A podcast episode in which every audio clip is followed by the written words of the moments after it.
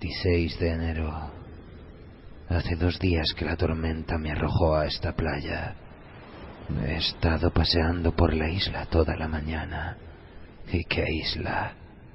Mide 190 pasos de ancho por 267 pasos, de punta a punta.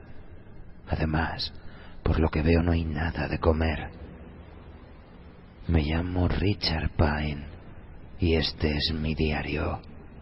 Si me encuentran, o mejor, cuando me encuentren, puedo destruirlo fácilmente. No me faltan cerillas, cerillas y heroína. De las dos cosas tengo enormes cantidades, aunque ninguna de las dos valga nada aquí. De modo que escribiré, al menos para pasar el tiempo. Para decir toda la verdad, tengo todo el tiempo del mundo. Debería empezar por aclarar que cuando nací, en Little Italy, el barrio italiano de Nueva York, me llamaron Richard Pinzetti. Mi padre, que era un desgraciado, procedía del viejo mundo. Yo quería ser cirujano. Mi padre se reía a mandíbula batiente, me llamaba chalado y me mandaba a buscar otro vaso de vino. Murió de cáncer a los 46 años. Me alegré. Empecé a jugar al fútbol en el instituto. Fui el mejor jugador de la historia local. Jugaba de defensa. Durante los dos últimos años recorrí todas las ciudades de los Estados Unidos. Odiaba el fútbol. Pero si eres un chaval pobre que vive en una casa barata y quiere ir a la universidad, tu única oportunidad es el deporte. Así que jugué y conseguí una beca para atletas. En la universidad seguí jugando hasta conseguir una beca de estudios completa. Entonces lo dejé. Iba a estudiar medicina. Mi padre murió seis semanas antes de mi graduación. No me importó. ¿Acaso creéis que me hubiera gustado subir a la tarima para recoger el diploma y ver aquella bola de sebo allí sentada? ¿Les gusta a las gallinas viajar en metro? Además, ingresé en un club estudiantil, no uno de los mejores, con un nombre como Pinsetti, pero después de todo era un club. ¿Por qué escribo todo esto? Es bastante divertido. No, rectifico, es extraordinariamente divertido. El gran doctor Pine, sentado en una roca, en pantalones de pijama y camiseta, en medio de una isla que se puede cruzar con un salivazo, escribiendo la historia de su vida. Tengo hambre. Pero no importa. Escribiré la maldita historia de mi vida si me da la gana. Al menos así no pensaré en mi estómago. Cambié mi apellido por el de Pine antes de empezar los estudios de medicina. Mi madre me dijo que le había partido el corazón. ¿De qué corazón estaría hablando? Al día siguiente, al del entierro del viejo, le estaba guiñando el ojo al judío de la tienda de la esquina. Para tratarse de alguien que adoraba su nombre de aquella manera, corría como un diablo para cambiarlo por el de Steinbrunner. Todo lo que yo anhelaba en la vida era ser cirujano. Desde los días del colegio, ya entonces me vendaba las manos antes de empezar un partido y me las lavaba después con agua y jabón. Si quieres ser cirujano, tienes que tener cuidado con las manos. Algunos de mis compañeros me tomaban el pelo y me llamaban mariquita. Nunca llegué a enfrentarme con ninguno de ellos. Ya es bastante peligroso jugar al fútbol. El que realmente llegó a ponerme de los nervios fue Howie un estúpido gigantón con la cara llena de cicatrices. Por aquel entonces yo repartía periódicos y aprovechaba para vender un poco de lotería, lo cual me permitía conocer gente, establecer contactos. No te queda más remedio si quieres sobrevivir. Cualquier imbécil sabe cómo caerse muerto, pero lo realmente difícil es sobrevivir, ¿comprendéis? Pues eso fue lo que me decidió a pagar a Ricky Brazzi, que era el tío más grande del instituto, para que le partiera la boca a Howie Brodsky. Sí, eso es lo que he dicho, partirle la boca. Le prometí un dólar por cada diente que me trajera. Rico vino con tres dientes envueltos en papel de periódico. Se dislocó un par de nudillos en el trabajito. Podéis imaginar en qué lío me hubiese metido. En la facultad de medicina, mientras los otros memos se mataban tratando de ganar un centavo, trabajando como camareros, vendiendo corbatas o limpiando suelos, yo me saqué de la manga un sistema de apuestas y con unos cuantos trucos que conocía me ganaba algún dinerillo en las apuestas de caballos, de billar o de lo que fuera. Además, tenía excelentes relaciones en el vecindario y cursé mis estudios sin ningún problema. No me metí en las drogas hasta que empecé mi residencia en un hospital, uno de los más grandes de Nueva York. Al principio solo fueron recetas en blanco. Vendí un cuadernillo de cien a un chico del barrio y él falsificó las firmas de cuarenta o cincuenta médicos, por cuyos nombres yo también le cobraba. El muchacho, a su vez, las ofrecía en la calle por diez o veinte dólares cada una, lo que hacía las delicias de los fanáticos drogatas que iban cada vez más acelerados y los partidarios de los sedantes que se pasaban el día dando tumbos por las esquinas. Al poco tiempo de trabajar en el hospital, me di cuenta del desbarajuste que había en la farmacia. Nadie tenía la menor idea de lo que entraba ni de lo que salía. Había gente que sacaba de allí píldoras a puñados, cosa que yo me guardé muy bien de hacer. Siempre he tomado todo tipo de precauciones y nunca he tenido problemas hasta que me descuidé y la suerte me volvió la espalda. Pero sé que caeré de pie. Siempre ha sido así. Me duele la muñeca y el lápiz se ha quedado sin punta. No puedo seguir escribiendo. No sé por qué me preocupo tanto. Es probable que me encuentren pronto.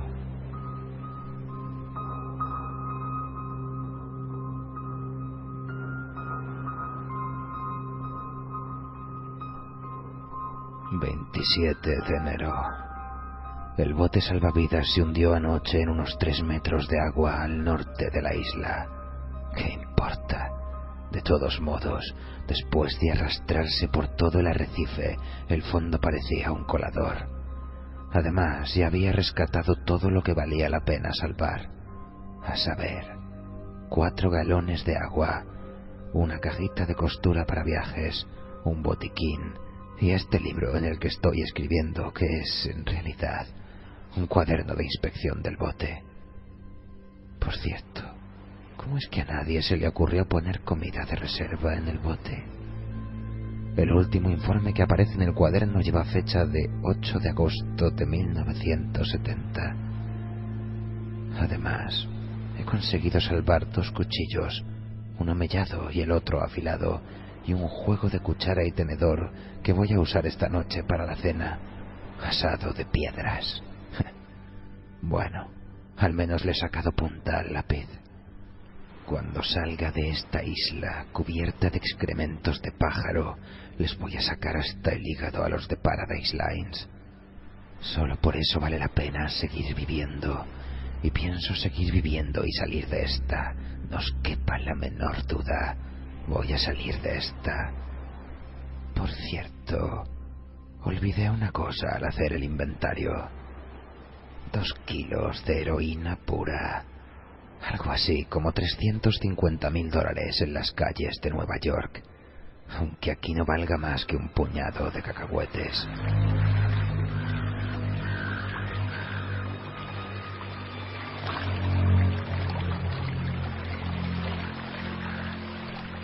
28 de enero. Bueno, por fin he comido algo, si es que a eso se le puede llamar comer.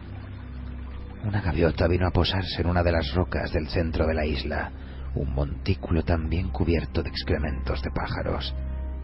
Agarré una piedra que tenía a mano y me acerqué a ella todo lo posible. No se movía, observándome con sus ojos negros y brillantes, me sorprendió que no la asustara el ruido de mis tripas. Arrojé la piedra con todas mis fuerzas y le di de lleno. La gaviota lanzó un gran nido y trató de volar, pero le había roto el ala derecha. Trepé en su busca, pero se alejó a saltos. La sangre manchaba sus plumas. Me dio bastante trabajo. Metí el pie en un agujero entre dos rocas y estuve a punto de partirme el tobillo. Finalmente, cuando empezaba a cansarme, logré darle alcance al otro lado de la isla. La gaviota se había metido en el agua y se alejaba. La atrapé por la cola, pero se volvió y me dio un picotazo. Le agarré una de las patas y con la otra mano le retorcí el cuello. El sonido de las vértebras al romperse me llenó de satisfacción. La cena está servida, caballero. Me la traje al campamento, pero antes de desplumarla y cortarla a trozos, me limpié la herida con yodo. Los pájaros llevan toda clase de gérmenes y solo me faltaba una infección. La operación de la gaviota fue un éxito, pero no había manera de cocinarla. No hay vegetación en la isla, ni maderas a la deriva, y por si fuera poco, el bote se ha hundido. Así que me la comí cruda. El estómago quiso devolverla inmediatamente, aunque yo estaba de acuerdo con él, pero no se lo podía permitir. Así que empecé a contar hasta cien al revés hasta que pasaron las náuseas. Es un sistema que funciona casi siempre. ¿Os dais cuenta del bicharraco que casi me rompe el tobillo y después me da un picotazo en la mano? Si cazo otra gaviota mañana la torturaré. A esta la he dejado escapar sin castigo. Mientras escribo, veo su cabeza cortada en la arena. Sus ojos negros, aún velados por la muerte, parecen mirarme. ¿Tienen cerebro las gaviotas? Es comestible.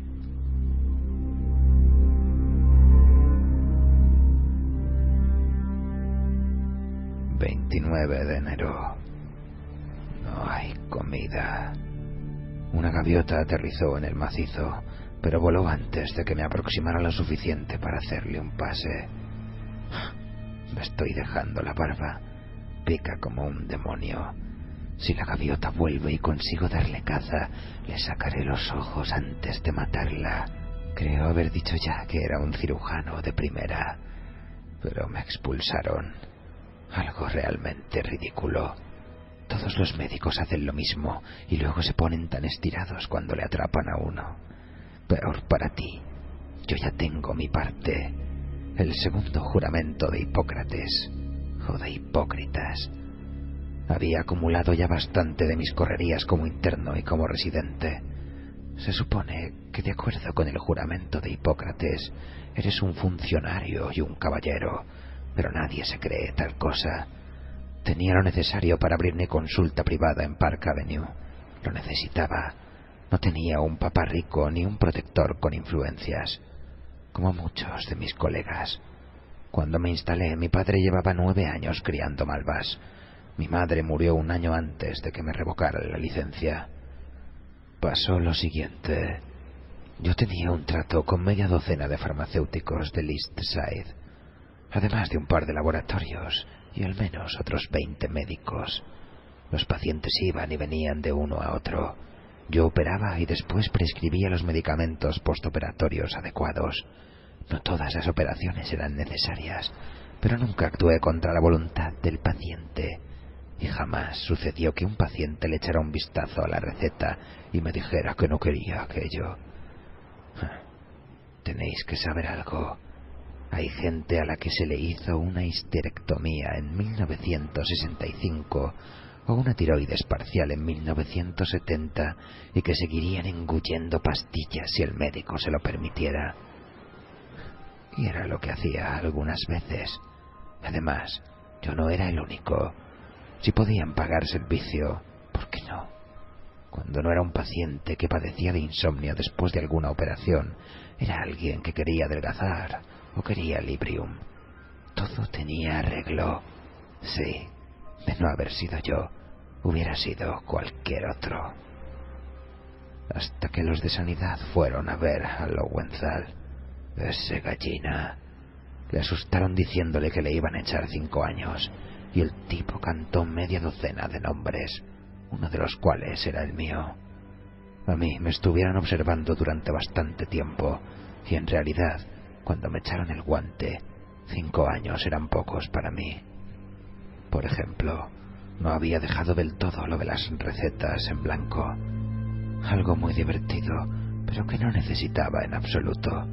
Lo seguía haciendo por costumbre. Además, a nadie le amarga un dulce. El caso es que yo conocía a mucha gente. Probé con algunos y arrojé un par de individuos a los leones. Nadie que me gustara, sin embargo. Todos auténticos cerdos. Tengo hambre.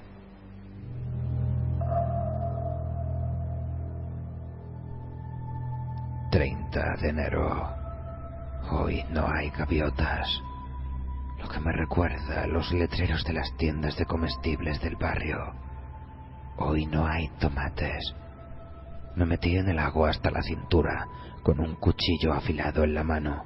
Permanecí inmóvil durante casi cuatro horas, mientras el sol caía de pleno sobre mis espaldas.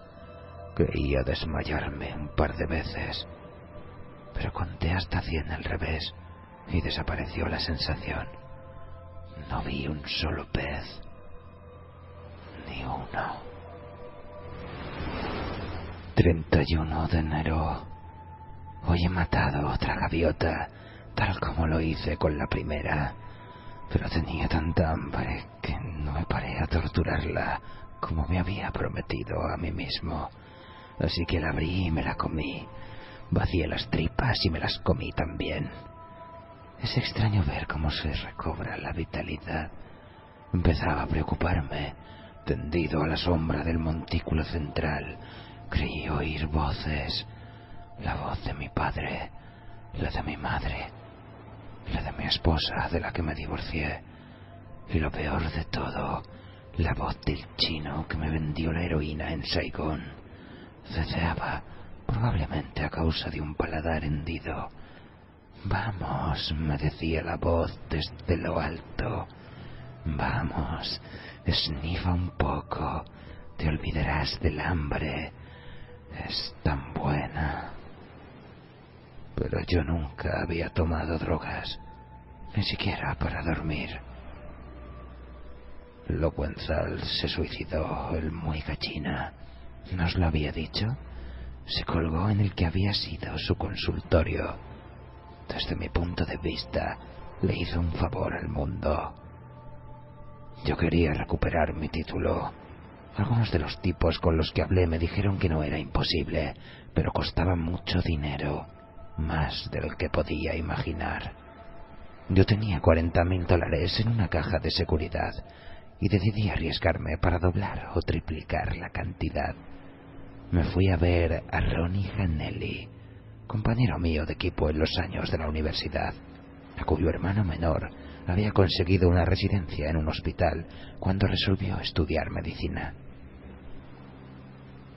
Ronnie estudiaba derecho, verdad que es gracioso. En el barrio se le conocía por el apodo de Ronnie el árbitro, porque se metía en todos los juegos y sin que nadie se lo pidiera, empezaba a pitar faltas a todo el mundo. Si no te gustaba, tenías dos opciones, callarte la boca o tragarte unos cuantos dientes.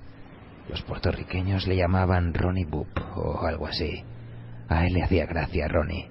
Como os decía, Ronnie estudió Derecho. Pasó los exámenes sin problemas y abrió un bufete en su propio barrio, justo encima del bar La Pecera. Aún le veo pasar por allí cuando cierro los ojos, con su gran continental blanco. Era el usurero más grande de toda Nueva York un tiburón.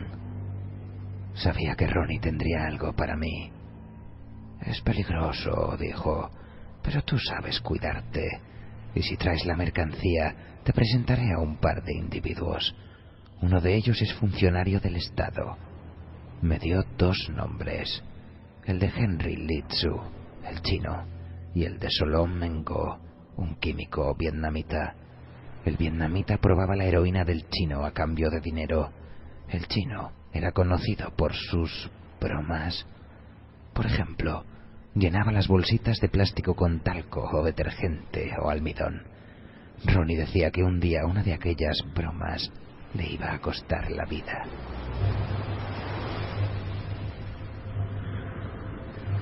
1 de febrero. Hoy he visto un avión. Pasó de largo sobre la isla.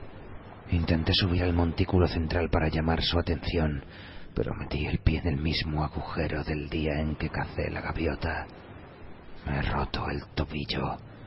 Fractura compuesta. Fue como un disparo. El dolor era insoportable. Grité y perdí el equilibrio. En vano agité los brazos como un molino de viento. Caí y me golpeé la cabeza. Todo se puso negro. Cuando volví en mí se había puesto el sol. Había perdido un poco de sangre. El tobillo se me había hinchado como un neumático y tenía una buena insolación. Creo que de haber habido una hora más de sol, tendría todo el cuerpo llagado. Me arrastré como pude hasta aquí y pasé la noche temblando y llorando de rabia. Me he desinfectado la herida de la cabeza, situada encima del lóbulo temporal derecho, y me la he vendado como he podido. Es una herida superficial en el cuero cabelludo con una pequeña contusión, creo. Pero el tobillo es una mala fractura en dos puntos, quizá tres. ¿Cómo voy a cazar las gaviotas ahora? El avión debía de estar en busca de supervivientes del Calas. En medio de la oscuridad y la tormenta, el bote salvavidas ha de haber recorrido kilómetros. No creo que vuelva por aquí. Dios, cómo me duele el tobillo. 2 de febrero. He puesto una señal en la playa de Guijarros del lado sur de la isla, donde se hundió el bote. Me llevó todo el día con algún descanso en la sombra. Aún así, me desmayé dos veces. Calculo haber perdido unos ocho kilos, en su mayor parte por deshidratación. Desde aquí veo las cinco letras que tardé el día entero en componer.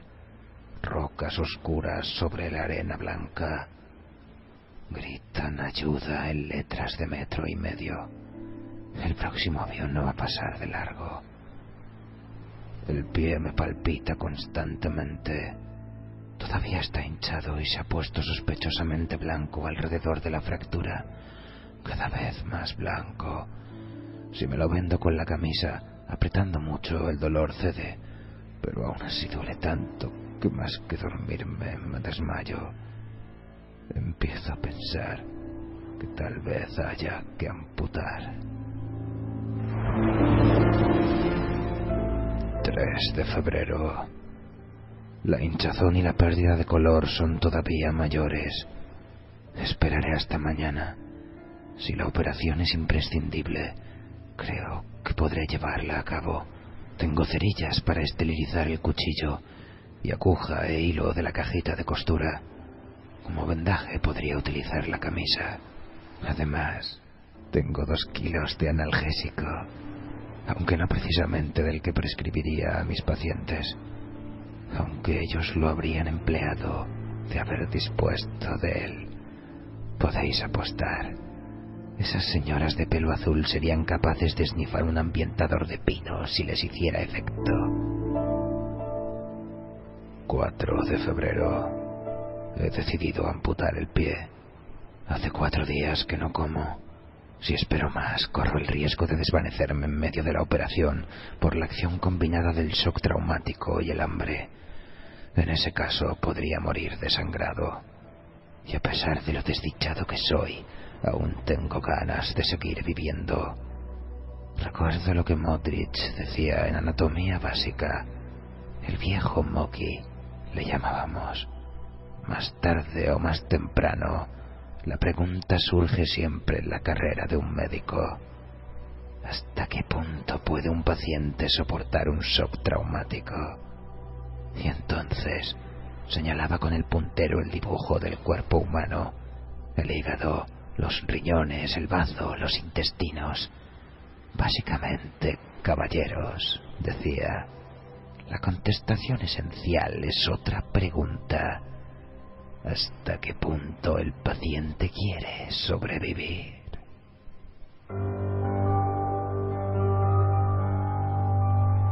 Creo poder hacerlo, de verdad. Supongo que estoy escribiendo para aplazar lo inevitable, pero se me ocurre que no acabé de contar por qué me encuentro aquí. Tal vez deba hacerlo por si la operación no sale bien.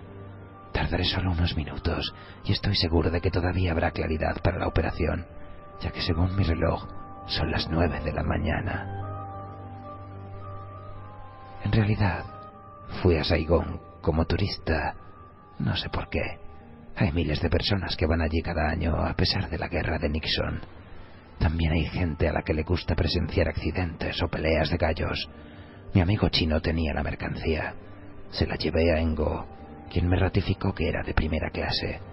Me contó también que Litsu había gastado una de sus bromas hacía cuatro meses y que su mujer había saltado hecha pedazos por los aires al poner la llave de encendido en su automóvil. Desde entonces no había vuelto a hacer bromas. Me quedé en Saigón tres semanas. Había reservado pasaje de regreso a San Francisco en un crucero, el Calas, primera clase. Subir a bordo con la mercancía no presentó problema alguno. Engo arregló el asunto, sobornando a dos oficiales de aduana que se limitaron a saludarme y hacer pasar las maletas. La heroína iba en una bolsa de viaje que ni siquiera vieron. Pasar la aduana en los Estados Unidos era mucho más difícil, me dijo Engo, pero ese es problema únicamente suyo. No tenía la menor intención de pasar aquello por la aduana.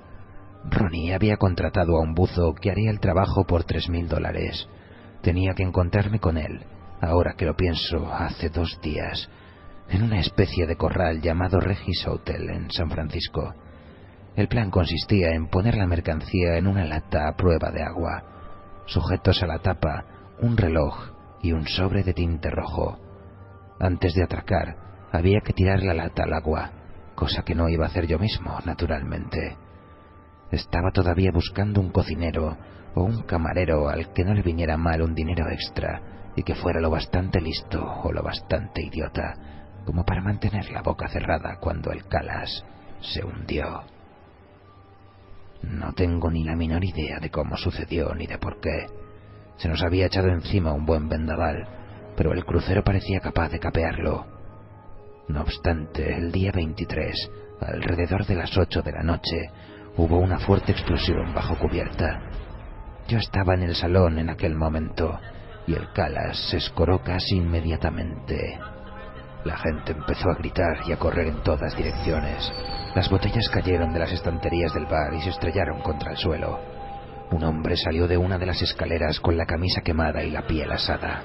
Los altavoces empezaron a decir a la gente que se dirigiera a los botes salvavidas que se les habían asignado al principio del viaje durante un simulacro. Los pasajeros echaron a correr sin rumbo. Muy pocos se habían molestado en comparecer durante el simulacro. Yo no solo estuve allí, sino que fui más temprano para estar en primera fila y ver bien todo. ¿Comprendéis? Siempre pongo mucha atención en lo que se refiere a mi pellejo. Bajé a mi camarote, saqué las bolsitas de heroína y me puse una en cada bolsillo. Después me dirigí al bote salvavidas 8. Mientras yo subía las escaleras, hubo otras dos explosiones y el barco se inclinó aún más peligrosamente, si cabe. En cubierta todo era confusión. Vi una mujer que corría por la cubierta resbaladiza, gritando y con un niño en brazos. Según se inclinaba el buque, ella ganaba velocidad. Finalmente, golpeó contra la borda a la altura de los muslos, saltó por encima de ella, dio dos vueltas de campana y desapareció de mi vista. Había un hombre de mediana edad sentado en medio del puente que se arrancaba los cabellos con las manos. Otro, con ropas blancas de cocinero, la cara y las manos horriblemente quemadas, se daba contra las paredes y gritaba. El pánico era total y se había contagiado del pasaje a la tripulación como una epidemia. Tenéis que tener en cuenta que entre la primera explosión y el hundimiento del barco pasaron solamente veinte minutos. Algunos de los botes iban repletos de gente que aullaba y otros totalmente vacíos. El mío, que estaba en la zona más próxima al agua, estaba casi desierto. Nadie más que yo y un marinero, con la cara muy pálida y llena de espinillas. Echemos al agua enseguida a este condenado barreño, dijo con los ojos desorbitados, porque la maldita bañera se va a pique sin remedio. Maniobrar un bote no es nada difícil, pero con los nervios el marinero se hizo un lío con las maromas de su lado. El bote bajó unos dos metros y quedó colgado, yo más cerca del agua que él. Fui hacia su lado para ayudarle cuando empezó a gritar. Había logrado deshacer el nudo, pero al mismo tiempo se había pillado la mano. La soga se deslizó sobre la palma, dejándosela en carne viva. Finalmente salió despedido de la embarcación. Acabé de deshacer el hilo y libré el bote que bajó al agua. Empecé a remar como un condenado. Remar era algo que siempre había hecho por placer en las casas de veraneo de mis amigos, pero ahora, por primera vez, lo hacía para salvar mi vida. Si no me alejaba del cas antes de que se hundiera, me arrastraría con él. Cinco minutos más tarde se hundió. No escapé del todo a la succión. Tuve que remar desesperadamente solo para permanecer en el mismo lugar. Se hundió muy deprisa. Todavía había gente aferrada a la borda gritando. Parecían una banda de monos desesperados. La borrasca empeoró. Perdí un remo. Pasé la noche en una especie de pesadilla, achicando agua del bote primero y maniobrando con el único remo que me quedaba después para mantener la proa contra el oleaje. Antes del amanecer del 24, las olas empezaron a empujarme por la popa. El bote adquirió una cierta velocidad, lo cual es aterrador, pero al mismo tiempo constituye un alivio. De pronto los tablones fueron arrancados de debajo de mis pies, pero el bote no se hundió. Había encallado a este montón de piedras olvidado del mundo. Ni siquiera sé dónde estoy. No tengo la menor idea. La navegación no es mi punto fuerte. Pero sí sé qué tengo que hacer. Estas pueden ser mis últimas notas, pero algo me dice que saldrá bien. ¿Acaso no he conseguido siempre lo que me he propuesto? Además, hoy se hacen maravillas con las prótesis y podré moverme con un solo pie con toda comodidad. Ha llegado el momento de ver si soy tan extraordinario como creo.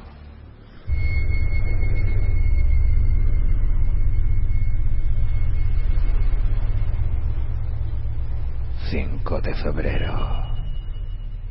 Lo hice. El dolor era lo que menos me preocupaba, porque puedo soportarlo, pero temía que la debilidad, el hambre y el dolor combinados me hicieran perder el conocimiento antes de acabar.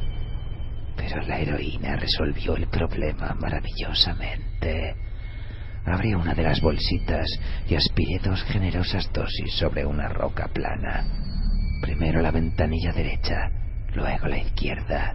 Era una especie de hielo deslumbradoramente anestésico que invadía mi cerebro íntegro. Aspiré la heroína al dejar de escribir, ayer a las 9.45. Cuando volví a mirar la hora, las sombras se habían movido, dejándome parte del cuerpo al sol, y eran las 12.41. Me había adormilado Nunca había imaginado que fuese tan fantástico. No comprendo por qué le tenía tanta manía. El dolor, el miedo y la infelicidad. Todo desaparece dejando solo una calma eufórica. Operé en aquellas condiciones. Como era de esperar, sentí un dolor agudísimo, especialmente en la primera parte de la operación pero el dolor parecía desconectado de mí, como si fuera de otro. Me molestaba, pero me resultaba extraordinariamente interesante. ¿Podéis entender lo que digo? Si alguna vez habéis empleado un calmante con una fuerte base de morfina, sabréis a qué me refiero. Hace algo más que mitigar el dolor, induce un estado mental, una cierta serenidad. Entiendo por qué la gente se queda colgada aunque esa sea una palabra horrorosamente fuerte, y que usa en general la gente que nunca lo ha probado. A media operación, el dolor empezó a ser algo más personal. Oleadas de desfallecimiento me acometían. Miré con ansia la bolsita de heroína, pero me obligué a apartar la vista. Si volvía a dormirme, moriría desangrado con la misma seguridad que si me desmayara. Conté hasta cien al revés. La pérdida de sangre era el factor más crítico. Como cirujano, era vitalmente consciente de ello. No debía perder una gota más que lo imprescindible. Si un paciente sufre una hemorragia durante una operación, se le puede suministrar sangre en un hospital, pero yo carecía de esos medios. Todo lo que se había perdido estaba ya perdido, hasta que mi propia fábrica de sangre lo repusiera. No tenía hemostáticos, ni hilo de sutura, ni grapas. Empecé la operación exactamente a las 12.45. Acabé a la 1.50 e inmediatamente me atonté con heroína, una dosis mayor que la anterior. Me dormí en un mundo gris, indoloro, y permanecí así hasta alrededor de las cinco. Cuando me espabilé, el sol estaba cerca del horizonte occidental, trazando un camino de oro sobre el azul del Pacífico que llegaba hasta mí. Nunca he visto algo tan increíble, tanto que me compensó el dolor en un segundo. Una hora más tarde aspiré un poquito más para seguir disfrutando de la puesta del sol. Poco después de hacerse de noche, yo... Yo... Esperad un segundo. Os he dicho que no he comido absolutamente nada durante cuatro días. Lo único que tenía a mi alcance para recuperar mis energías era mi propio cuerpo. Después de todo, ¿no se ha dicho una y otra vez que la supervivencia es una cuestión mental, de una mente superior? No voy a justificarme diciendo que cualquiera hubiera hecho lo mismo. En primer lugar, hay que ser cirujano. Y aun conociendo la técnica de la amputación, es posible hacer una carnicería y desangrarse de todos modos. Y aun en el caso de poder sobrevivir a la amputación y al shock traumático, jamás se le ocurriría algo semejante a alguien convencional. No importa, nadie tiene por qué enterarse. Lo último que haré antes de abandonar la isla será destruir este libro. Tuve mucho cuidado. Lo lavé muy bien antes de comérmelo.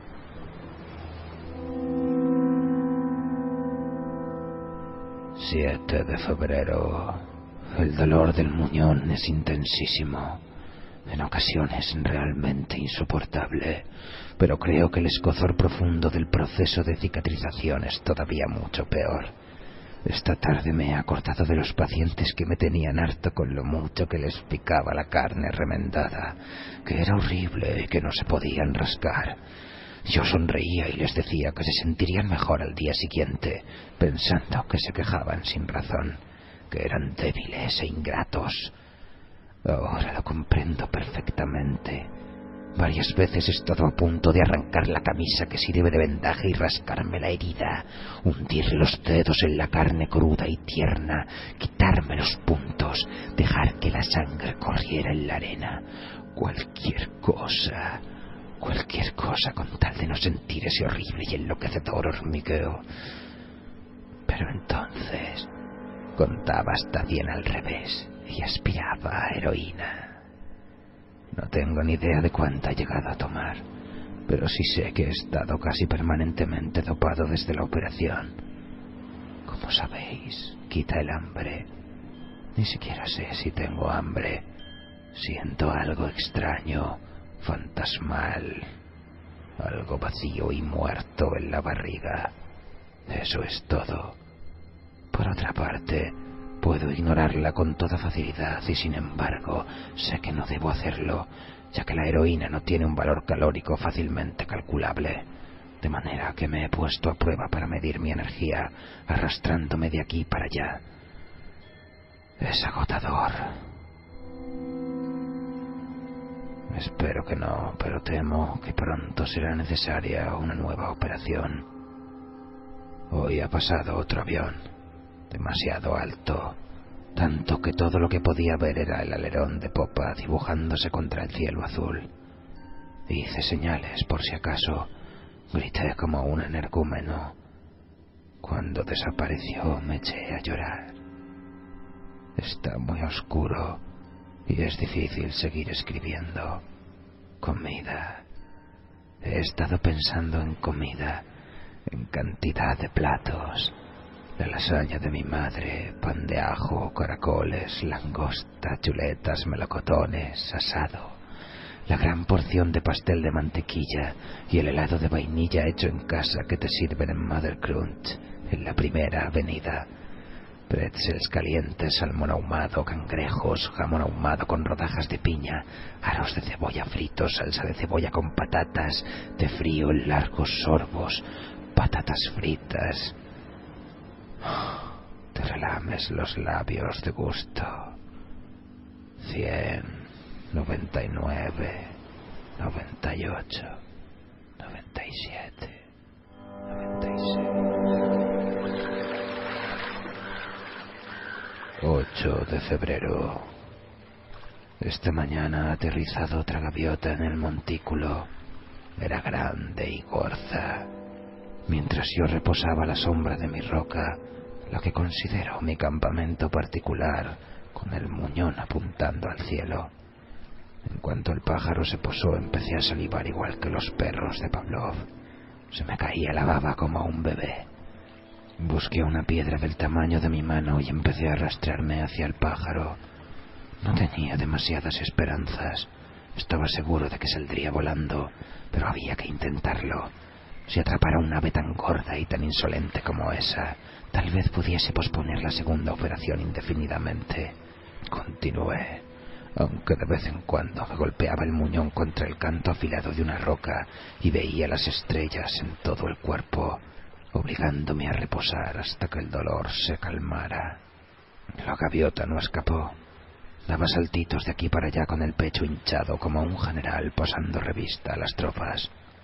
De vez en cuando me miraba con sus ojos pequeños, negros y malignos, y no me quedaba más remedio que quedarme inmóvil como una piedra y contar hasta cien a la espera de que volviera a moverse.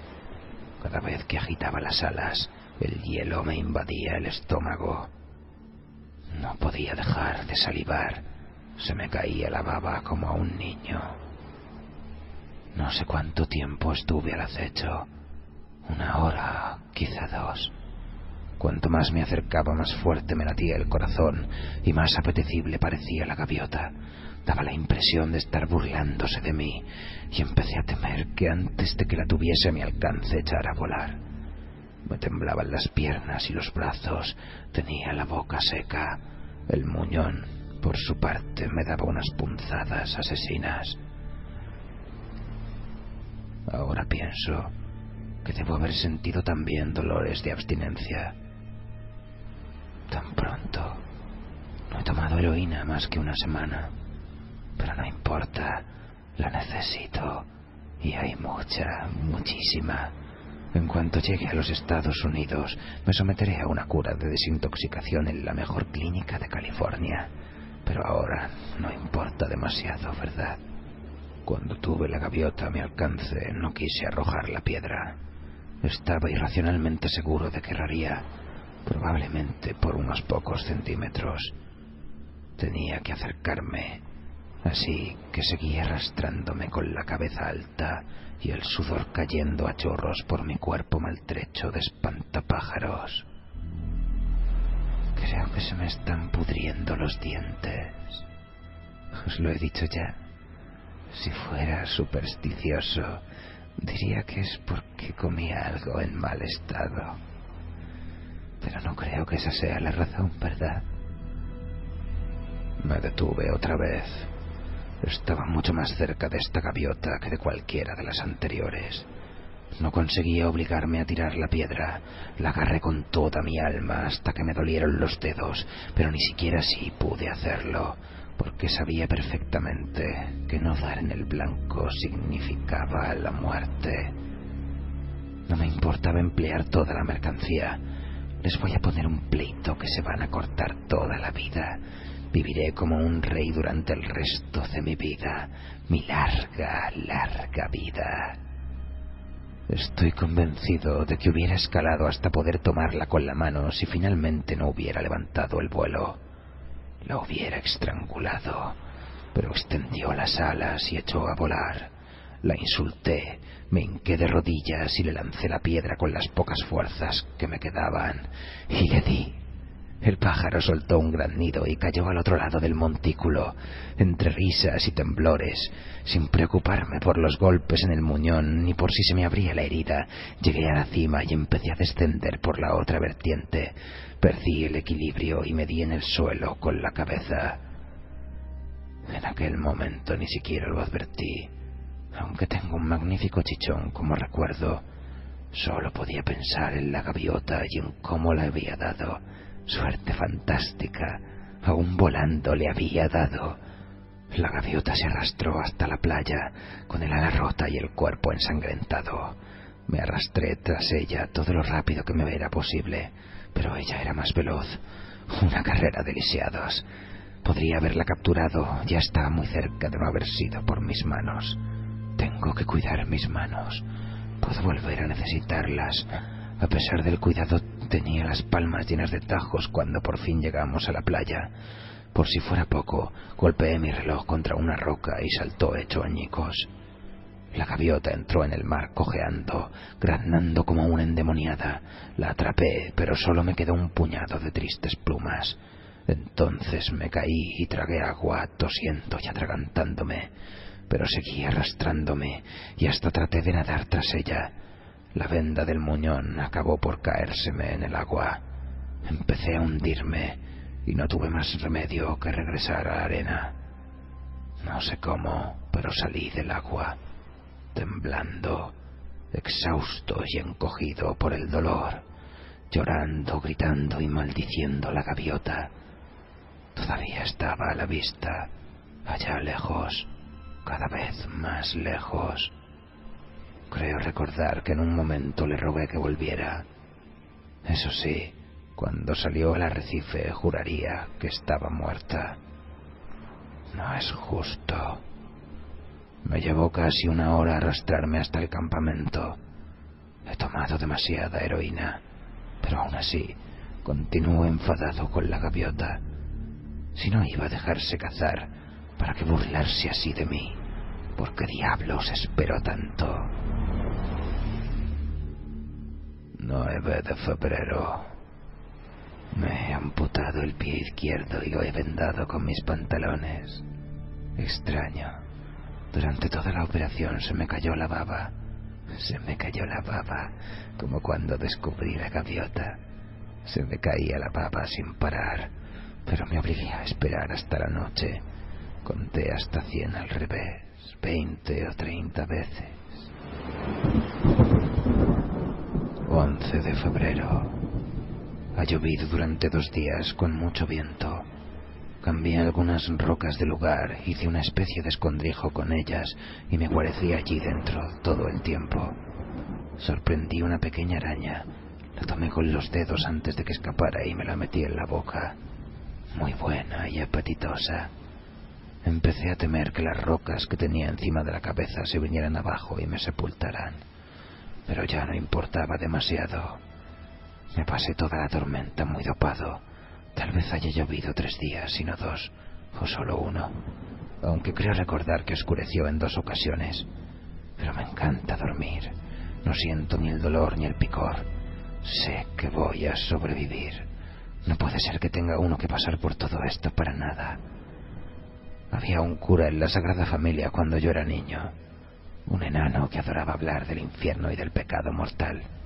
Les tenía verdadero cariño. No hay retorno del pecado mortal, ese era su punto de vista. Me pasé la noche soñando con él, el padre Hailey, con su sotana y su nariz de whisky, sacudiéndose el dedo y diciendo, ¡qué vergüenza, Richard Pinsetti! Un pecado mortal, condenado al infierno. Sí, condenado al infierno. Me reí de él. Pero si esto no es el infierno, ¿dónde estoy? El único pecado mortal es darse por vencido. La mitad del tiempo la paso delirando. El resto me pican los muñones. La humedad hace que me duelan todavía más. Pero no pienso ceder. No me voy a dar por vencido. No pasaré por todo esto para nada. 12 de febrero. Me arrastré hasta el sur de la isla y encontré varios trozos de madera arrojados por la tormenta, además de varios tablones de mi propio bote. Había kelpo y algas en uno de los tablones y me lo comí todo. Me dieron ganas de vomitar. Es como comerse la cortina de plástico del baño. Pero me siento mucho más fuerte esta tarde. Llevé la madera a la arena para que se secara. Todavía me queda una caja completa de cerillas a prueba de humedad y podré hacer una fantástica señal de humo si pasa alguien pronto. Si no, me servirá para cocinar. Voy a meterme más heroína. 13 de febrero. Hoy he encontrado un cangrejo. Lo maté y lo cocí en una pequeña hoguera. Esta noche casi vuelvo a creer en Dios. 14 de febrero. Acabo de darme cuenta de que la tormenta se llevó casi todas las piedras de mi señal de ayuda, pero no ha terminado aún. Hace ya más de tres días. He estado drogado todo este tiempo. Tengo que tener más cuidado y bajar la dosis. ¿Qué ocurriría si pasara un barco y yo estuviera durmiendo? Reconstruí la señal, pero me llevó casi todo el día y estoy exhausto. Busqué un cangrejo donde encontré el otro, pero nada. Me corté las manos con varias de las piedras de la señal, pero me desinfecté con yodo a pesar de mi debilidad. Debo cuidar mis manos por encima de todo. 17 de febrero. Me he cortado la pierna derecha a la altura de la rodilla, pero he perdido mucha sangre el dolor era inenarrable a pesar de la heroína. Solo el shock hubiera matado a un hombre menos hombre que yo. Déjame contestar con una pregunta. ¿Hasta qué punto el paciente quiere sobrevivir? Me tiemblan las manos. Si me traicionan estoy perdido. No tienen ningún derecho a traicionarme. Ningún derecho. Las he cuidado durante toda su vida.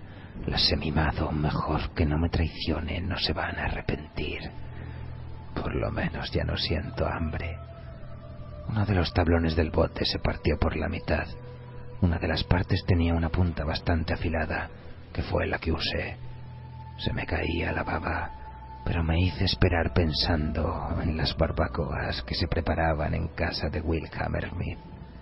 Tenía una casa preciosa en Long Island, con una barbacoa donde se podía asar un cerdo entero. Acostumbrábamos a sentarnos al atardecer con tragos largos en la mano, hablando de nuevas técnicas quirúrgicas o de golf o de cualquier otra cosa, y la brisa nos traía el olor del cerdo asado. 23 de febrero. Hoy me he cortado la otra pierna a la altura de la rodilla. He estado dando cabezadas todo el santo día también encontré un pez muerto, podrido y apestoso, pero es igual, me lo comí. Me doblaban el cuerpo las arcadas, pero no me lo permití. Sobreviviré. Estoy también con la heroína. Puestas de sol y heroína. Febrero. No me atrevo, pero tengo que hacerlo aunque aún no sé cómo hacer para ligar la arteria femoral tan arriba. Es amplia como una maldita autopista a esa altura. A pesar de todo tengo que hacerlo. He marcado la parte alta, el muslo, la parte donde todavía hay carne, con lápiz. Desearía poder dejar de babear. Oh, me merezco un descanso. Me levantaré e iré al McDonald's. Pediré dos hamburguesas con salsa especial, lechuga, pepinillos, cebollas y un panecillo. Hoy me he visto la cara en el agua. Era una calavera cubierta de piel. Me habré vuelto loco ya. Debo estarlo. Ahora soy un monstruo, un engendro. No me queda nada bajo las ingles. Soy un verdadero monstruo, una cabeza atada a un torso que se arrastra por los codos en la arena. Soy un cangrejo, un cangrejo dopado. Eh, soy un pobre cangrejo dopado, dame una moneda. Dicen que de lo que se come se cría, así que técnicamente todavía soy el mismo. Hoy he soñado con mi padre. Cuando se emborrachaba olvidaba el inglés. No es que tuviera nada interesante que decir de todos modos. Condenado cerdo. Me alegré tanto de irme de tu casa. Chapucero. No vales nada. Yo sabía que lo lograría. Me alejé de ti, ¿verdad? Me fui andando sobre las manos. Pero ya no puedo cortar nada más con ellas. Ayer me corté las orejas. La mano izquierda lava la derecha. No dejes que tu mano izquierda sepa lo que hace la derecha. ¿Qué importa una mano u otra? Buena comida, buena carne, buen Dios. Sentémonos y comamos. Después de todo, pies de cerdo saben igual que manos de cerdo.